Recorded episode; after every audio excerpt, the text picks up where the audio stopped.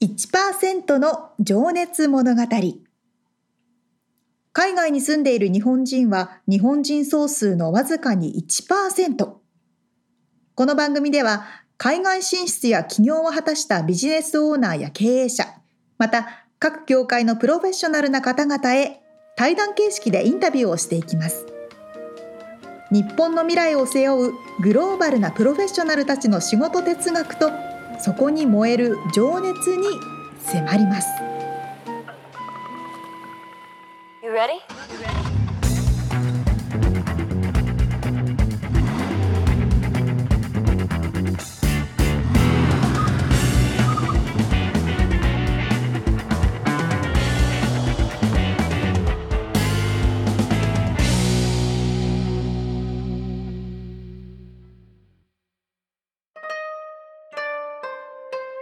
けましておめでとうございます。明けましておめでとうございます。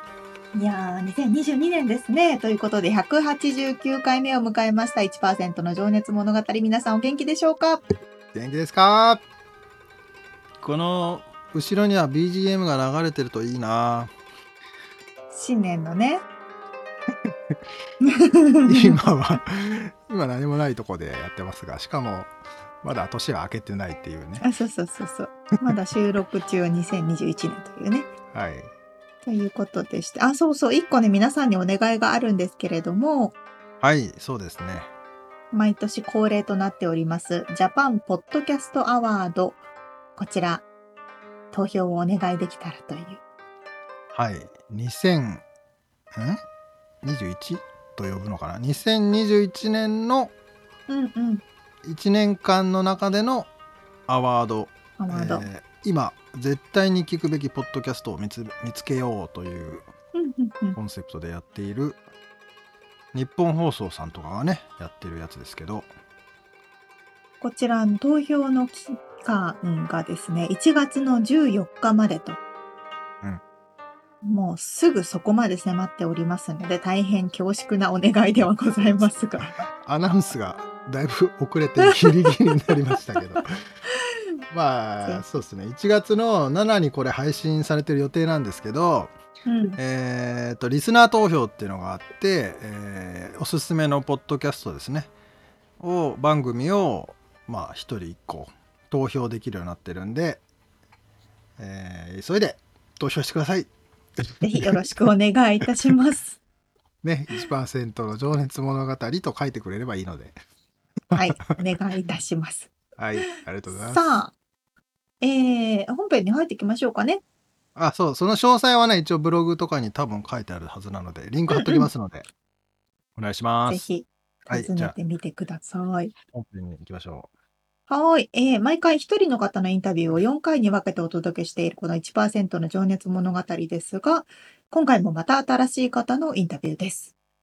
はい。今日というか今回もね、なかなかインパクトのある方でですね、えー、ざっくりプロフィールを紹介すると、まあ、今3つ主な活動をされていて、うん、1つ目が旅客機とかの航空エンジニアですね。えー、わお、それだけで十分じゃないですの、まあ、まあ、飛行機作ってるっていう感じですね。すげえ。でもう一つ2つ目が、えー、飛行教官なので、うん、えー、今からパイロットを目指す人たちに、えー、その操縦方法だったり、えー、危険回避の方法だったりをこう教える人。へえ先生ですね。先生ですね。で3つ目が、えー、NPO 団体エアロジパングプロジェクトっていう NPO 団体の代表を務めてらっしゃってで、えー、そのプロジェクトの内容というかですね、まあ、そのまあ、先に名前を言うと前田真二さんという方なんですが、はいはい。はい、前田さんが実はですね、えー世界史上139人目の地球一周単独飛行を成功させたパイロットでいらっしゃると。で、うんまあ、それを、えー成功させるために立ち上げたプロジェクトがそのエアロジパングプロジェクトであると。なるほど。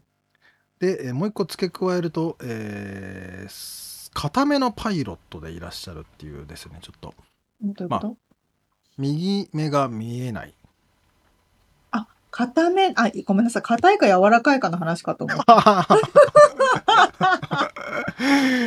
そうだよね。これこ音声だけだとね、漢字が出そうそうそうそう。いや、あの、柔らかい方だと思います。どっちかっていうと。柔らかい系のパイロットの方で。なんですけど、右目の視力がを、えー、18歳の時に失っていらっしゃって事故で。うん。それでも、えー、パイロットとして世界一周単独飛行を成し遂げたというちょっとね偉人とよ呼んでもいいかもしれないですけど。えー、だってパイロットになるためには、あの、裸眼ですごい視力が良くなきゃいけないみたいなことを聞いたことがありますよ。うん、そうなんですよ。それはね、嘘なんですよ。あ、そうなんだ。嘘っていうか、固定概念です。まあそういう話もね、ちょっと出てくるんで。はいはいはい。マジっすかっていう話がね、いっぱいなんですけど、えー、はい。まあ、聞いてもらった方が、その、まあ、本当にね、情熱あふれる方で、うんうん、ぜひ写真とかもね、皆さん見てもらえるとね、伝わりやすいかなと思うんで、見ながら聞いてもらえるといいかなと。わかりました。ではでは、早速、第1回目のインタビューをお聞きいただきましょう。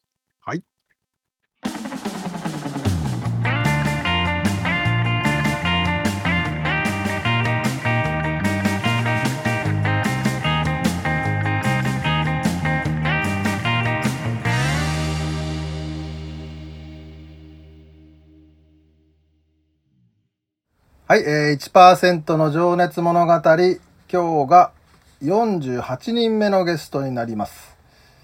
えー、今日はですね、NPO 団体、エアロジパングプロジェクト代表でいらっしゃいます、前田真二さんにお話を伺いたいと思います。前田さん、よろしくお願いします。はい、おはようございます。よろしくお願いいたします。おはようございます。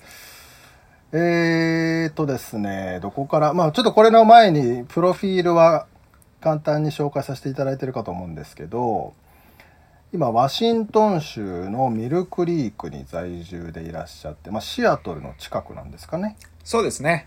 えー、っと、はい、シアトルから車で北に、えー、20分から30分ぐらい、えー、走ったところにある、うん、えー、まあ、ミルクリークという住宅街なんですけども、はい、そこに住んでます。はい。はい。でですねまあ、世界で史上139人目の地球一周単独飛行を成功させた片目のパイロットであるというちょっとですね肩書きプロフィールがあるんですけれども、はい、ちょっと前田さんの方から今の、えー、エアロジパングプロジェクトのお話とちょっと、えー、その他の活動内容お仕事をちょっと伺ってもよろしいですか？はいえー、皆さんどうもはじめましてエアロジパンクプロジェクト代表の前田真二と申します。えっ、ー、とですね私にはあの3つの、えー、仕事があります。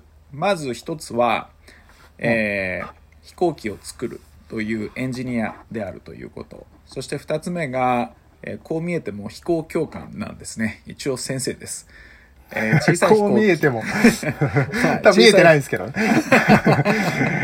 あの小さい飛行機の、えー、操縦士を育成する。まあそれが将来的には私が今作っている旅客機のパイロットになるんですけどもまあそのイントロダクションの部分ですね。を、えー、やっているのが、まあ、飛行教官と。そして3つ目、まあ、それが今日私が代表としてお話しさせていただくんですけども、えー、非営利団体エアロジパングプロジェクトというあの、まあ、米国で米国でいう、え 5013C ですね、えきちんと、え税金の控除を受けれる非営利団体の代表として、えー、まあ、2008年から、えー、まあ、講演活動をしていまして、えー、まあ、今年2021年に世界一周を、まあ、この画像にちょっとねこのあのポッドキャストでは画像見れないですけど あの、赤い飛行機の、はい、えー、単発エンジンの、えー、パイロットとして世界を一周をしたと、はい、いう感じですね。はい、ありがとうございます。ちょっとこのウェブサイトのね リンクだったりお写真も貼ってあると思うんで、えー、皆さん見ていただけたらなと思うんですけど、えー、っとそのそうですね赤い機体の、えー、ルーシーというニックネームですよね。はい、そうです、えー、飛行機が、えー、皆さん写真めちゃくちゃインパクトあるんで見てもらいたいんですけど、えー、っとまあ、一応飛行機好きの人のために言っとくと1963年生産のボナンザ P35 って呼ぶんです。そうですね。はい P35 です。はい。というもうすごい昔ながらのだからヴィンテージの域に入るぐらい古い飛行機ですよね。はい。えー、ヴィンテージに入ってます。入ってます。はい。入ってます。あのそんな米国では本当にヴィンテージの飛行機っていうふうに言われてますね、うん、はい。これでも飛行機好きの人たちにもやっぱりそういうなんかボランザかっけえみたいなのあるんですか？もちろんありますね。あのー、まずまずあのー、この、まあ、2機写真写ってますけども、はい、えー、これドクターキラーって言われる飛行機で、まあ、昔、多くのお医者さんつまり富裕層を、まあ、殺したことがある飛行機なんですね。つまり、まあたくさん事故があったんです。こう後ろが V, v の字になってますよね尾翼の部分が。はい、えー、まあそれによって、まあ、飛行安定性を欠く部分が、まあ、あるんですね。でもそれはただの金持ちが飛行機の飛ばし方を知らなかったっていうだけの話なんですけども、うん、まあそういう、まあ、悪名高い飛行機なんですけども、まあ、きちんと操縦することによってもっと言えばきちんと整備をすることによって、えー、まあ57年、まあ、今58歳のうん、あの飛行機なんですけどもそんな飛行機でも、まあ、世界一周することができると。いうことなんですね。でまあ私普段技術屋ですからあのどうしても古いものはダメだ。もっと言えば人間で言うと、年寄りがそんなね、今から新しいことを挑戦しようとかっていうと特に日本の社会、うん、まあアメリカでもあるんですけど、うん、そんな年取ってからやめなさいっていう意見あると思うんですが 私はちょっとそういう考え方にあのなんていうのかな同意しないんですね。なので、まあ、私の訓練生なんかも中には60歳とか、えー、3年前なんかは60 2歳の女性かな日本人の女性がパイロットになりましたしえー、60歳のアメリカ人の男性もパイロットになりましたし、はあ。えー、先々週だともう二十何年間ぐらい飛んでなかったっていうあのアメリカ人なんですけども、えー、うん、自分で飛行機を作りたいって言ってもうずっとコツコツ作ってたんですよ。でも飛ぶことに集中せず作ることに集中しちゃってて、うん、25年間。俺俺もう二十何年飛んでないんだけどもう一回あの教育してくれるかって言って、えー、っとその方は3か月ぐらいかかりましたけどあの、はい、先々週かな。またパイロットとして復帰されてあのこう空を飛んでる方がいらっしゃるんですね。なのであのうんこの57歳を作ったのっていうのもそうですそうです。自分で作った飛行機彼の場合はね。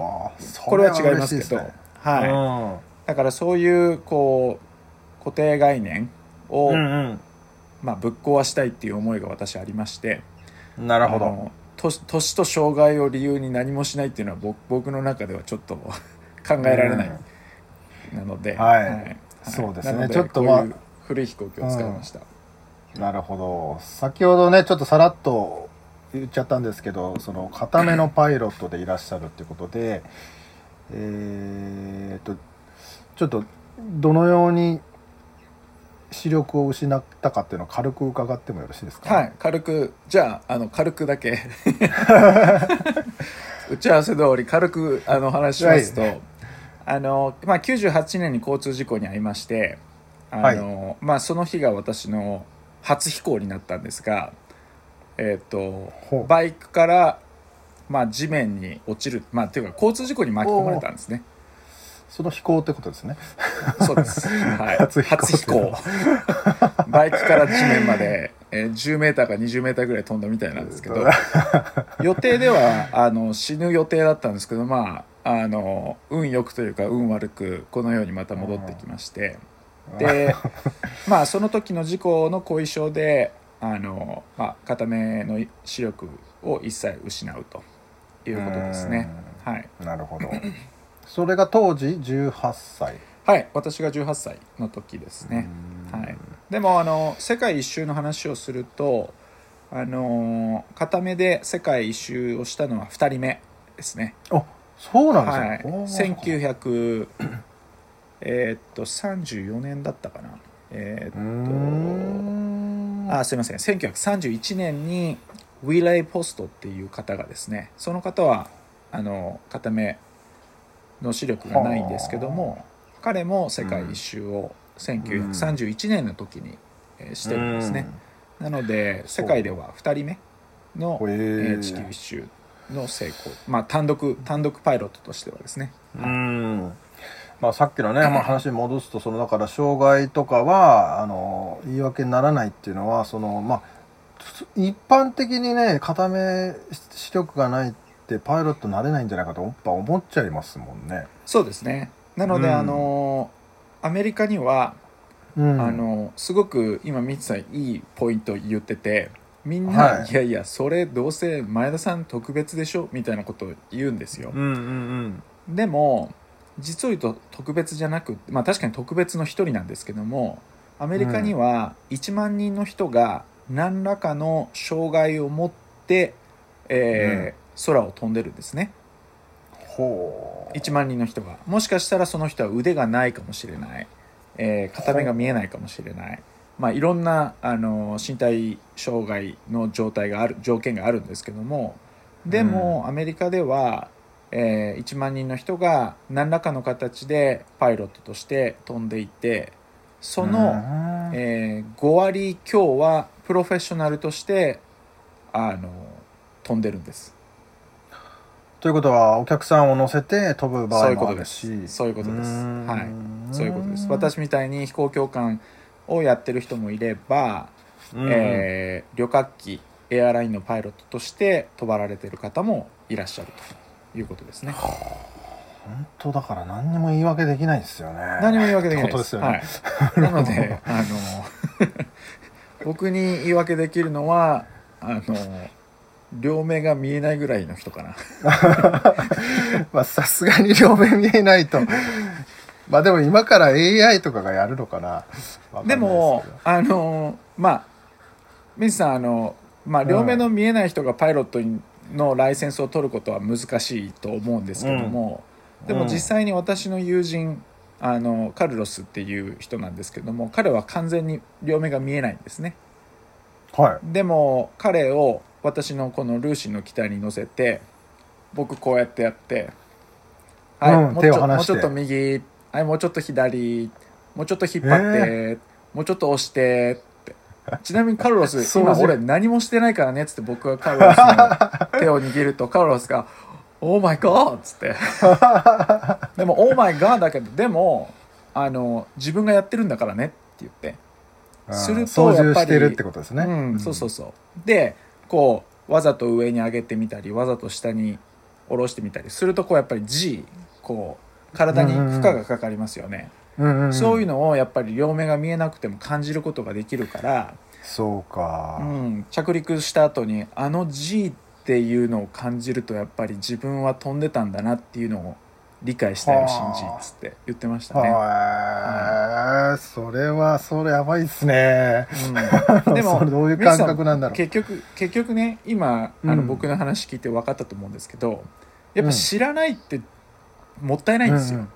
うん、で人間のこの脳みそって厄介で、うん、いやいやお前そんなのできないよと。無理無理無理無理っていう信号をこうやっぱり出すわけですよ。うん。でもほらあのそれこそ水さん僕と同じぐらいの年齢だから分かると思うけどあのダチョウ倶楽部と同じで「うん、押すなよ押すなよ押すなよ」みたいなことあるじゃないですか。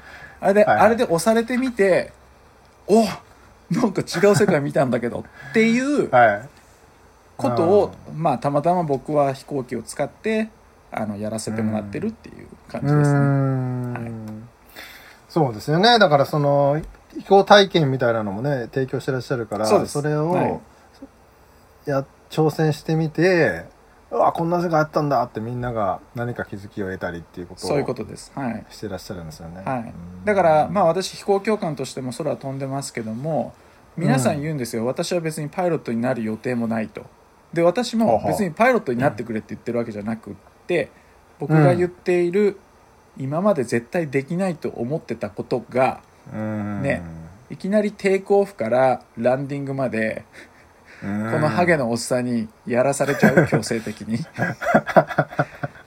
でみんな言うんですよ「お前田さん絶対できない。私できないできない。オーマイガー!」とかって言ってるうちに「いやでももう出発するからね」ハイパワーオンで、ね、飛行機はブーンって加速してで彼彼女は「オーマイガーオーマイガー!」って言いながらこう離陸するわけですよ。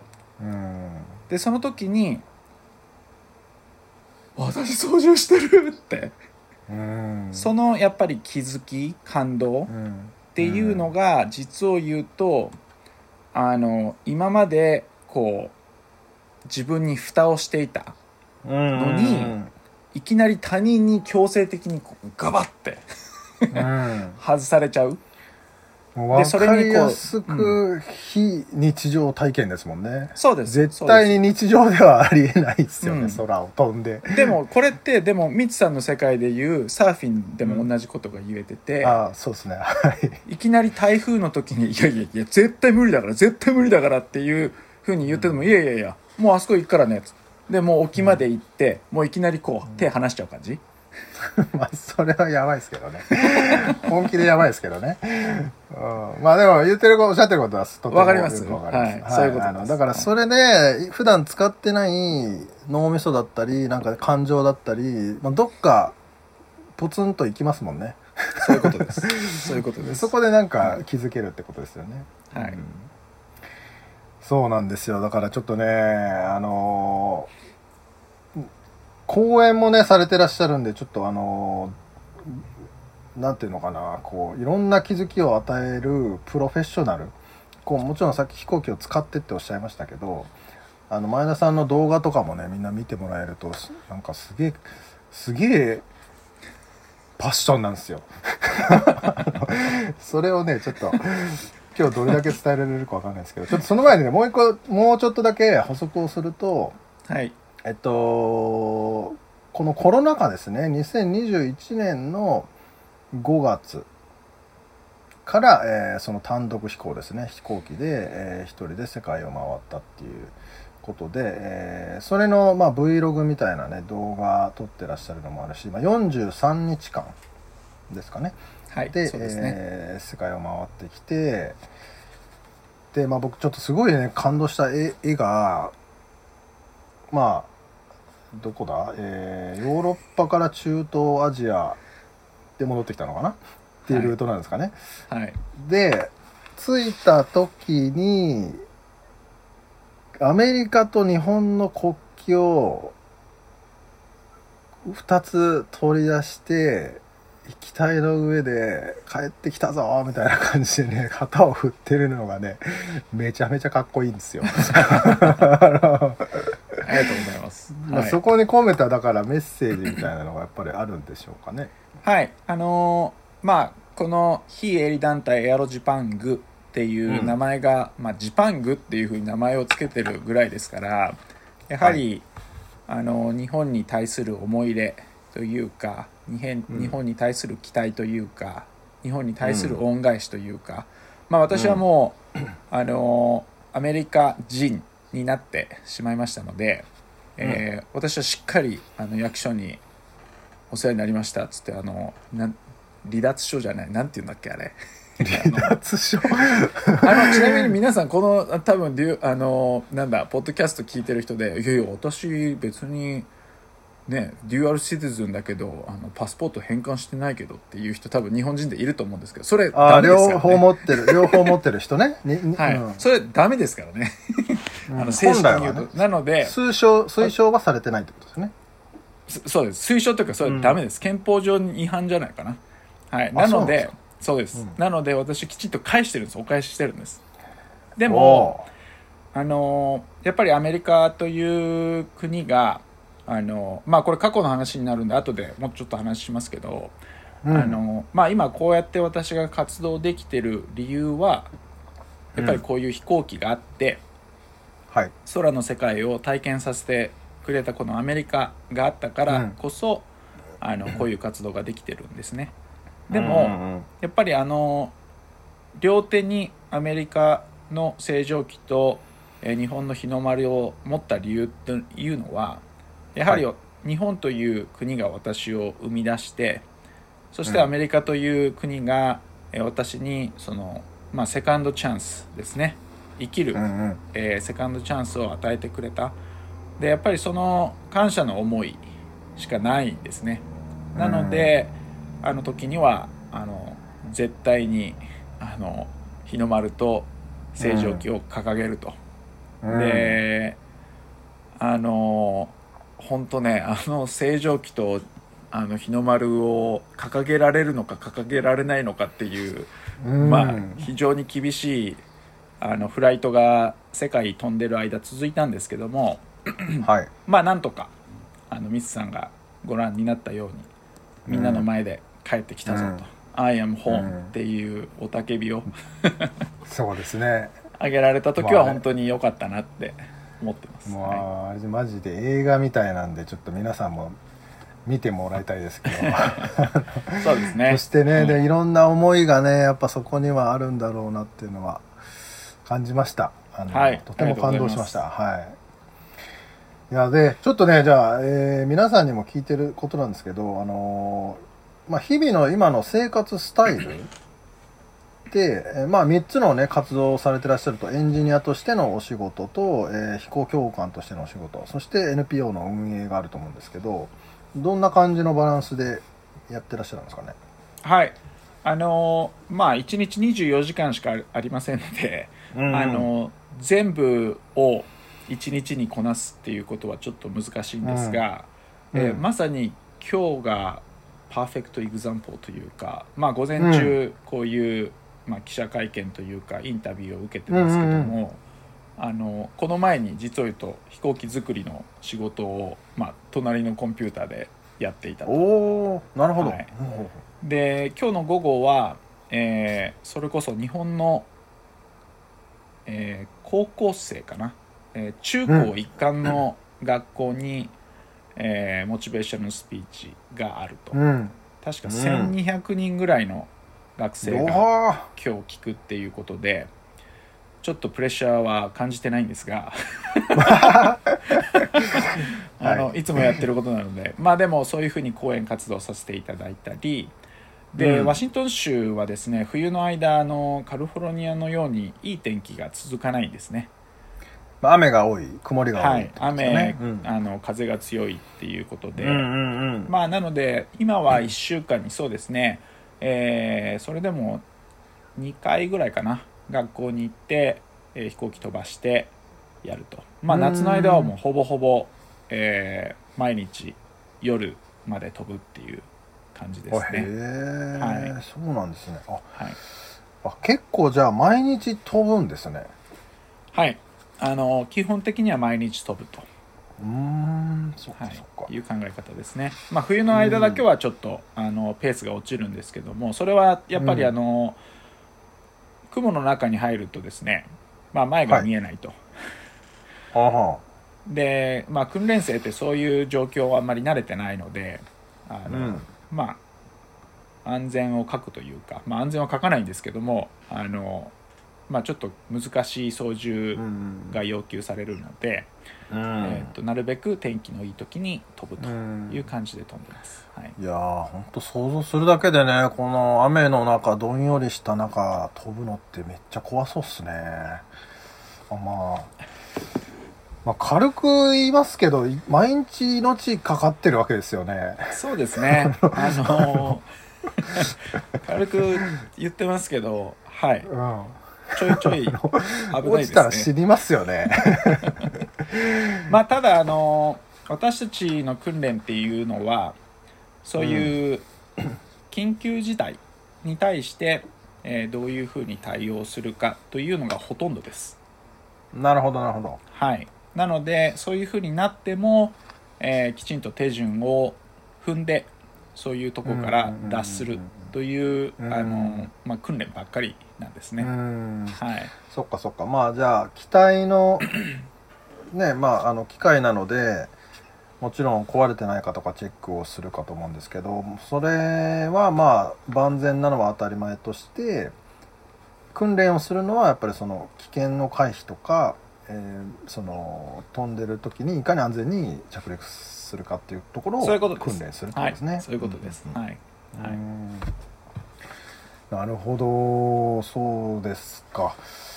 いやちょっとねあとちょっと皆さんに僕今自分の興味で聞いてることが、まあ、今一番フォーカスしてることとあとその自分の仕事とか未来へのなんか情報収集みたいなのって何をメインにされてらっしゃるのかっていうの。情報収集ですか？はい。えー、っともう多分これは皆さん同じだと思うんですけど、うん、あの今はもうソーシャルネットワークでもいろいろな情報が入ってきますし、はい、えー、メールはメールでねもう先にキーワードをセットアップしとけば、あのそれに対するニュースが、うん、あの飛んでくるっていう形に私はしてあるので、うん、あのうん、そういう形で情報収集はしていますね。で、まあ、YouTube も今非常に、ね、いろんな人があのキャスターになってい。ろんな視点で、はい、もう右も左も関係なく、いろんな情報が見れるので、うん、まあ、そういうのを、まあ、限りなくシャワーを浴びる感じでこう情報をこうなんていうのかな浴びる感じではいますね。うん。なんか今ご興味のある分野とか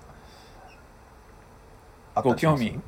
あのー、まあ興味があるというかまあ私の母が今病気なんですねなので、はい、あのー、まあ多分このポッドキャスト海外で聞かれてる方はあのよく前田さんの気持ちが分かるっていうのが分かる、うん、あると思うんですけどもやっぱり今回あの新種株の、えーとコロナによって日本に帰る制限がかなり強くなっています。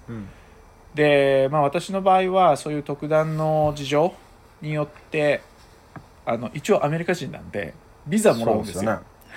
なるほど。ビザをもらって帰るんですがあのそのプロセスもですねすごい時間がかかるしもっと言えば、あのまあそれは私の母がいる病院のプロセスが悪いのか分からないんですけどその診断書が簡単に出てこなかったり、うん、もう本当に何て言うのかなあのうんその今回ね日本に帰ったけどなんか知らないけど九州に行って隔離されてる方もいるみたいですけど、うん、らしいですね。そういう何て言うのかな。私も世界18カ国飛んでまああの後でその話にもなると思うんですが日本だけが本当にもう全くになんていうの他の国々とは違うその隔離対策というか、はい、コロナ対策をしているのがすごくこう、うん、なんでだろうなっていう、うん、あの疑問ですね、うん、あのがあってまあそういうニュースにはすごく興味もあるしまあど。ちらかというと失望感の方が強いかもしれないですね。多分これは、まあこれ以上言わない方がいいと思うんであれですけど。あの多分でもあのこのラジオ聴いてる方もそうそう分かる分かるという方もいらっしゃるんじゃないですかね。はい。まあね特にまあ海外在住の方でまあ本当にね、まあ、死に目にも会えないとかなんかいろんな本当に何て言うんでしょうね、まあ、ハッピーなパターンもありますけどそのお祝いに行けないとかね、うん、まああのいろんな意味でまあそこはやっぱりあの海外に住んでいるデメリットでもあるのでで日々やっぱそこのね変わってくところで何て言うんですかねこう落ちたりえー、一喜一憂じゃないですけど、うん、ええー、みたいなことありますからね。そうですね、うん、だからやっぱりこうまあこれ、まあ、私の活動にもちょっとあのリンクするんですけど、うん、やっぱりどういうふうにその多様性ダイバーシティをこう受け入れていくかっていうことになってくると思うんですけど、やっぱり普段の今のニュースを日本のニュースを見てると日本の国外にいる人たちはバイキン。っていうそういう見方があるんじゃないかなと。それは日本人日本人じゃないにかかわらず、でも日本の人が例えばねアメリカだとか海外に行った時にそういうみ、みなんていうの見られ方というかあの、そういうふうに対応されたら、皆さん傷つきますよねと。っていうところにまだ気づいてないというか気づけれてないというかやっぱりすごくこう、日本の閉鎖感が僕は非常に心配しています。はい、ちなみに今これ収録しているのは、えー、2021年の12月の終盤ですね。はいえーまあ、12月の頭には日本国籍を持っていても入っちゃいけないみたいな話もあったりしてねそう、ね、まあ、そういった、えー、揺れている時期に今収録をしております。はい、本当に揺れてます、ね、そうですね。はい、まあ、でちょっとねそれで、えー、今からちょっとじゃあ、あのー、次のセクションに入っていきたいと思います。はい。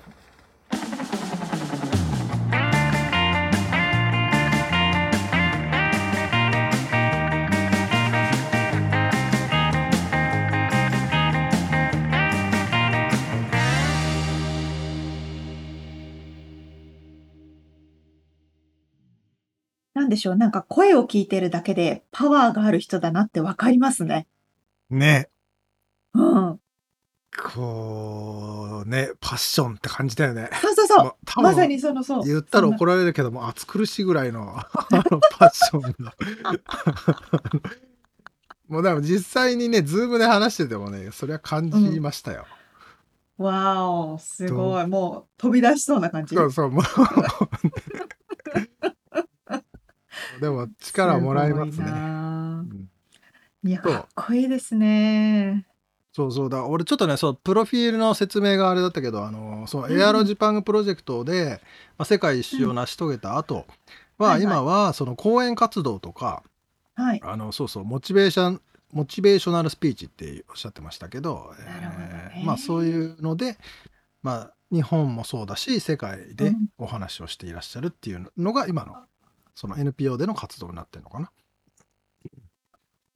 なんか前田さんにこうスピーチされたらなんかあ自分だって全然できるじゃんやらなきゃって気になるでしょうね。そうですね。うん、まあそういうねニーズがあるから、まあ、しかもねでもそうなんつうんだろうなあのせ世界中からそれはもう称賛を受けていることで、かまあまあ固めでっていうのもあるんですけど、うんうんうんこのしかもコロナ禍でおいてまあそういう話もねまた後々出てくるけどもすごいハードルがねいろんな障壁を乗り越えて本当に達成してるんで。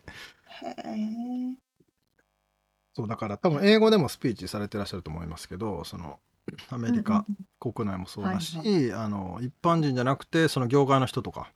うんなるほど、うん、にもやっぱり貴重な人なんですよね。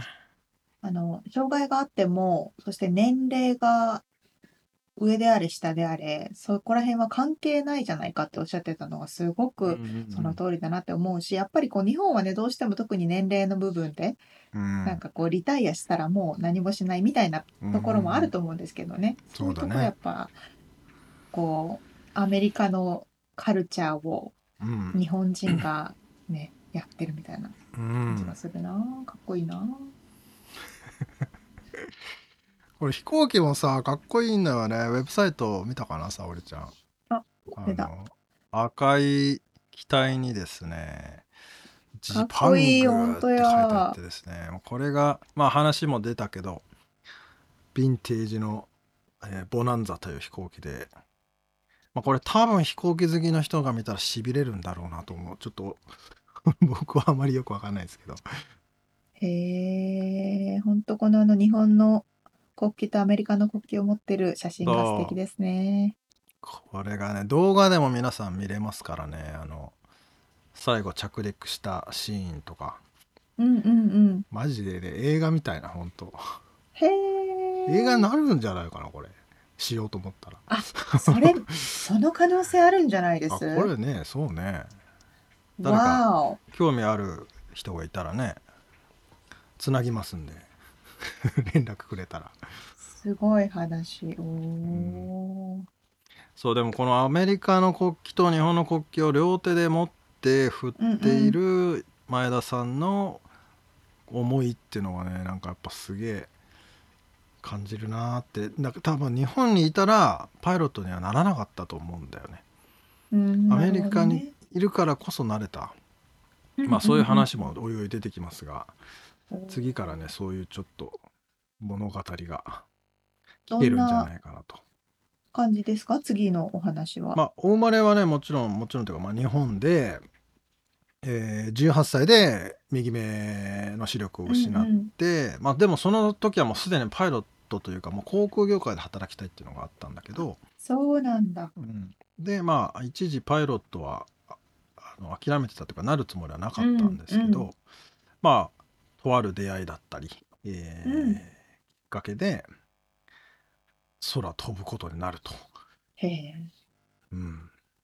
あそういったものが。ある出会いで空を飛ぶことになるってそのフレーズがかっこいいね。映画になりそうなんだマジで。間違いない。まあ次回のお楽しみに。はい、楽しみにしてます。はい。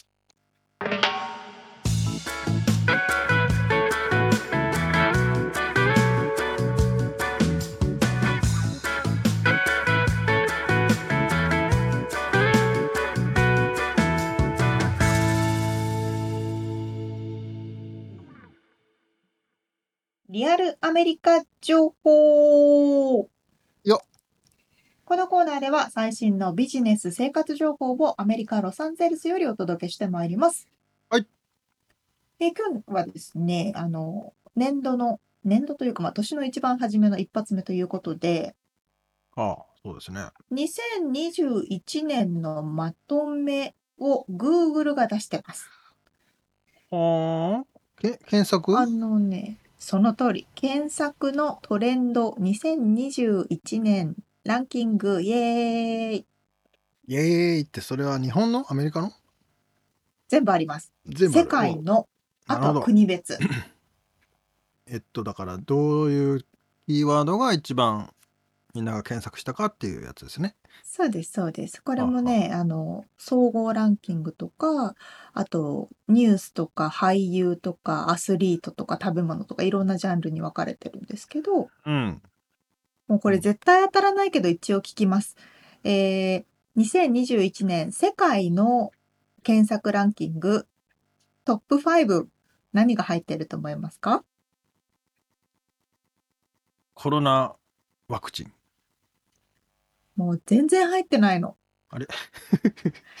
えー、1位が、うん、まさかのオーストラリア VS インディア。2位がインディア VS イングランド。もうそういうのにスポーツの話？サッカー？多分サッカーでしょ。あで、3位が IPL。IPL 4位が NBA。5位がヨーロッパ2021。私も IPL わかんない。何？サッカー？いや、ヨーロッパでなんかいろいろあんのかね。っていうのが世界のランキングなんですよ。え、全くなんか、え？そうでしょ？みんなそんなに調べんの？と思って。え？ー、どういうこと？そうなんですって。で、ちなみに、この世界のランキングの中でちょっと気になるものがありまして、はい。これね、世界のランキングをバッて開いたらね、なぜかね、日本語がね、出てきた。ポポって。はあ。普通世界のランキングだから英語じゃないですか。うん。それが、フードのカテゴリーのランキングの第5位に、うん、なんと日本語で生姜焼きって入ってる。えー、どういうこと？そう、なんでこんなにと思って調べたんだけど、ちょっと理由はわかんないけど、うん、とにかく世界の人たちは、生姜焼きを2021年めっちゃ調べたらしい。なんかあの、あれなのかな？ドラマえとか映画とかに出てきたのかな？あ、ちょっとまた今、そのフードランカテゴリーのトップ10を今見たんですけど、うん。なんとトップ10中、3つが日本語。すごくない？え、でもちょっと日本語で検索でき、できる多分コピペとか、多分、えっと、定理、なんだろう、生姜焼きっていう風に検索したけど、その漢字で検索した人もいるみたいな多分両方合わさったランキングになってるんだけど5位が生姜焼きで7位がブリの照り焼きで8位が豚汁あれ？豚汁？ああ、あ、そう。食べた。そう。すご、え、そっち？そう、すごくないですか？えー、まあ、ちょっと全然意味がわかんないんですけど。なんかなんか知らないけど、世界の人は日本食を2021年めっちゃ調べたみたい。えー、ちょっと俺と沙織ちゃんはあんまり情報通じゃなくて、実は世界中がみんな かもかも。見てるドラマとかに出てきたりしてんのかな。かもしれない。ちょっと知ってる人がいたら教えてほしい。えー、でもそういう話題もないもんね。まあでも人に会わないからあんまりあれだけど。あ、そう。なんか、生姜焼きとかニュースで検索したけど、なんか特に、うん、それっぽいのは出てこなかったんですけどね。はそう、そんな現象があって、あともう一個日本語でというか、まあ、日本の言葉で入ってるのが、うん。ゲームのナンバー4、モンハンライズ、モンスターハンターライズ。あ。が、まあ、ゲームのカテゴリーの4位に入ってると。まあ、なんかちょっとそれは納得ですようね。ん。そして、それでね、うん。次、じゃあ、アメリカのランキングに行きましょう。はい。アメリカの2021年最も調べられたランキング、なんトップ5何が入ってるでしょう？バイデン。もうね、全然入ってないの。まあ、ちょっとなんか、なんか頭が全く回ってないんだけど、何があった ?2021 年。もうね、っていうふうに考えるじゃないですか。うん、でもね、全然そうじゃなくて、結局1位は NBA。ええそうなの？って感じ。びっくりでしょ？あ、そう。で、2位が DMX。で、3位がゲビー・ペッティートっていう人の名前で、あの、カップルで行方不明になって、結局、女の彼氏が彼女を殺しちゃってっていうニュースがね、2021年の後半にあったと思うんですけれども、その人たちの名前。で、8位が、スティミュラスチェック。ああ。なんていうのかな、給付金か。はいはい。で、10位が、あれ、スクイッドゲーム、イカゲーム。ああ、そこはさすがですな。すごいですよね。全然バイデンとかよりも上に来てますよ。えー、ちなみに、うん、えっ、と、アメリカの検索の中でね、うん、How to be ってカテゴリーがあるんですけど、はい。えっと、How to だから、まあ、どういう、これはどうすればいいのって、どうしたらみたいな、そういう検索じゃん、なんですが、それの、えー、トップ10、トップ5、えー、1位がね、How to be eligible for stimulus check。どうやったら、あ、まあ、どういう人が給付金がもらえるのか。うんうんうん、で、2位が How to be more attractive。どうしたら魅力的にな、もっと魅力的になれるか。Google に聞くんだ、それ。Google。で、3位が How to be happy alone。どうやったら一人で幸せでいられるか。なんかちょっと悲しくなってくるなそれ。なんか、なんかね、日本的な、あれだね、なんか。日本的なっていうのもあれだけど。みんなそういうふうに調べてるってことですよね。調べて答えどうやって出てくるんだろうね。答え、もう Google がね、何でも答え持ってますから。はあ。で、日本に行ってみましょうかね。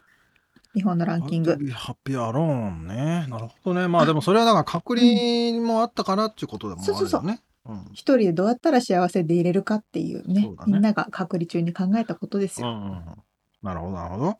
日本のランキング、これはね、もっとね、わかりやすい。はい。もう、2021年の日本といったら何でしょう？ドン。オリンピックですね。その通り、1位が2020東京オリンピック、2位が、あの人。だから言ったら、だから日本、日本の国内でオリンピックは盛り上がってたけど、世界ではそのトップ10には全然入ってないっていうことが分かりましたね。確かにその通り。うん、そして、えー、話題のあの人っていうのは大谷翔平さんですかね。その通り。非常に分かりやすいこの。うん、えナンバー3が東京リベンジャーズ。ナンバー4がモンスターハンターライズ。これ世界でも入ってきてましたね。はいはい。で、ナンバー5が呪術廻戦のアアニメ。ニメゲーム系がやっぱすごいンテンツだね。まあエンターテインメントだねですね。強いのは。うん。そうそうそうそう。こんな感じで、他には何があるかな。あとは、日本語のやつで〇〇とはっていうふうに調べるカテゴリーがあるんですけど、1位が適応障害とは。へえ。やっぱみんな、あれかな、隔離とかコロナとかでうん病んだりしてるのかな。なるほど。2位がクラブハウスとは？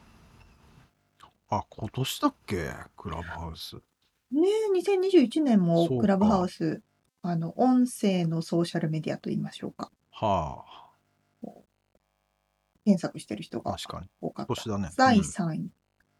イカゲームとは入ってきますね。っうん。ていう感じですって。なるほどね。なんかちょっと全然話変わる。全然ってことはないけどえ？最近さ、日本語で検索してもさ、うん、やたら中国語で答え返ってこない？そうなの。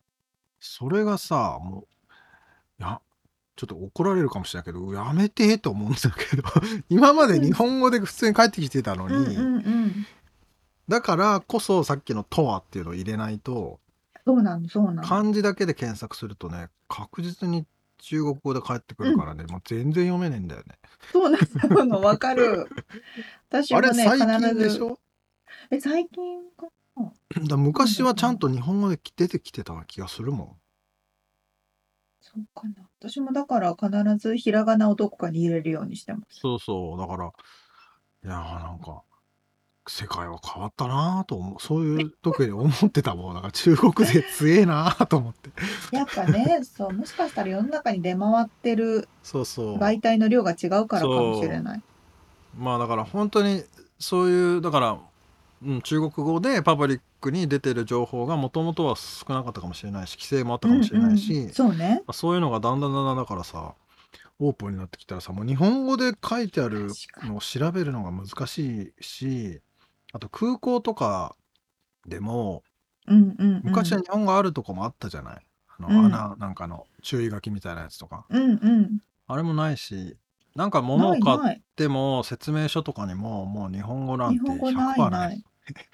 ほんとほんと。あアメリカだってね、あの政府が発行している書類でさえ日本語なんてほほとんどないし。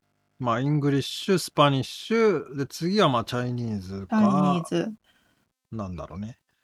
あーかなうんでも日本語絶対出てこないもんね。出てこない。あとベトナム語とかのがね、もっと出てきますよそうね。そう。いやーそうなんかなんです。なんかそういうのも検索をしててなんか感じるなと、ちょっとね。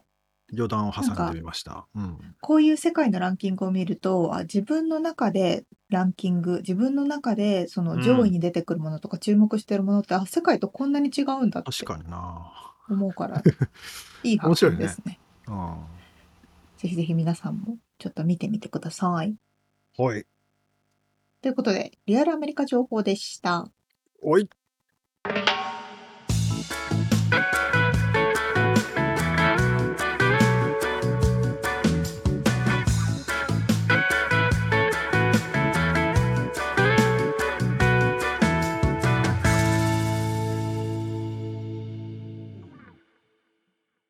締めのコーナーです。質問。はい、質問。えー、正月ということもありましてですね。昔、まあ、うんお年玉ってもらえてた？うんうん、もらってましたね。まあ、嬉しかったよね。嬉しかった。まあ、今はあげる方ですけど、まあ、あんまりあげる機会がないんですけど。うんうんうん。えー、お年玉もらって何買ってましたか？っていう、ちょっと、なんか、正月を懐かしんでみ,、みようかな質問です。全然覚えてないけれども、小学校の時に買ったのは、なんかね、筆箱。それはこう、いやもう、今じゃ考えられないですけど、小学校の時って鉛筆消しゴム、はいはいはいはい。あれがもうなんだろう、生活のどれぐらいの一部だろうってぐらい大きな割合を占めてた。でしかもそれの売ってる文房具屋さんがもう聖地みたいな感じだったよね、あの小学生の。楽しかった。あの消しゴムの種類とかね、匂いとかね。はいはいはい。そう。みつさんは？えーでも筆箱って普通に普通の日常で買うもんじゃないの。いろんなのがあるんですよ。それラメがついてたりとか。あ、そう。うん、あの、ピンクだったり白だったりで、この中側のところがプラスチックでこう、なんかベリってマジックテープで外れるようになったりとか。ああ、はいはいはいはい。すごいなんかいろんな、まあ、いろいろあったね。そうそうバチンって磁石で閉まるやつとかね。あったあったあった。四角いやつあった。いや、えっとね、僕はね、お年玉もらうと、ラジコンを買うっていうのが、多分もう小学校ずっとかな。はいはいはい。数年間。中学校。えー、それが楽しみで楽しみでね、そのいとこもラジコンが好きで、で、それを作る、あのね、結構高いのよ、あれ。1万円とか、あら。子供にとってはさ、もう大金でしょ？うん。で、1万円で車が買えて、で、またさらにプロポってってこんな操縦するやつがまた1万円とかして、で、バッテリーが4000円とか5000円とかして、それを全部買って、組み立てて自分で。へえ。でやるのがね、もう楽しくて楽しくてっていう。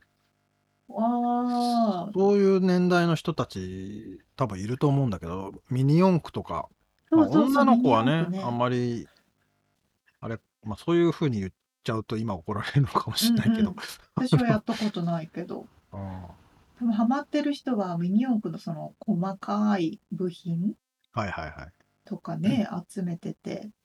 そうそう、だからね、もうミニ四駆はまあ、ミニ四駆も持ってたけど、それよりももうラジコンっていうのはもう本気バージョンで、あ、もっとなんだ。かなり気合い入れて、もうモーターとかさ、あの、バン、バンパーじゃねえダンパーか。あの、サスペンションとかね、すごい、うんうんうん、すごい成功にできてて、かなり集中して、たまに大人の力を借りて作らないとできなかったりして、それがもう走ったりするともうね、本当に嬉しいんですけどね。あと、あの、ボディにスプレーペイントもするのね、こう。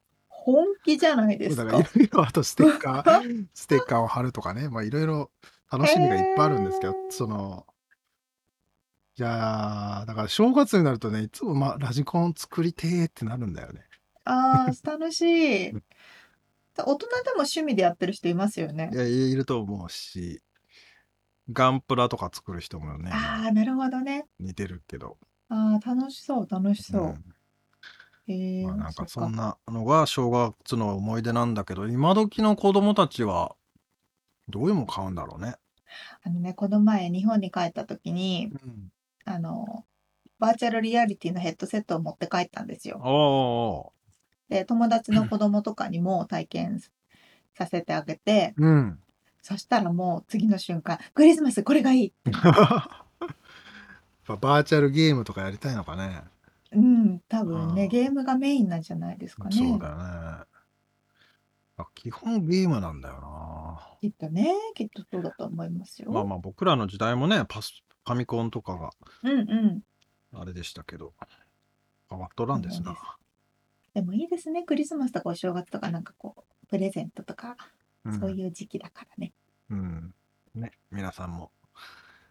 まあ、日本はね、正月まだこう、お休みモードっていうか、正月こそがか。そうね。うん。多分アメリカはもう完全に 普通に始まっちゃってちゃうんだけど。2日か、2日、3日ぐらいから普通。まあ、あの皆さん皆さん楽しんでくださいと。 Happy Holiday してください。はい。ということでですね、今回お届けしたリアルアメリカ情報のインフォメーションと、えー、本編の内容はですね、ブログの方に掲載しております。podcast.086.com podcast.086.com または1%の情熱物語で検索してみてください。はい、そして、えー、そうね、最初にお話ししましたけど、えー、ジャパンポッドキャストアワードの、はい、えー、リスナーズチョイスっていう賞があって、それリスナー投票がいっぱいもらえると、もらえるっぽいので、リスナー投票の方をよろしくお願いいたします。ぜひよろしくお願いいたします。はい、詳細はリンクで貼ってありますので、ぜひご覧ください。はい。ということで、今週も聞いてくださってありがとうございました。ありがとうございます。また来週お会いしましょう。今年もよろしくね。今年もそうだ。今年もどうぞよろしくお願いいたします。じゃあね。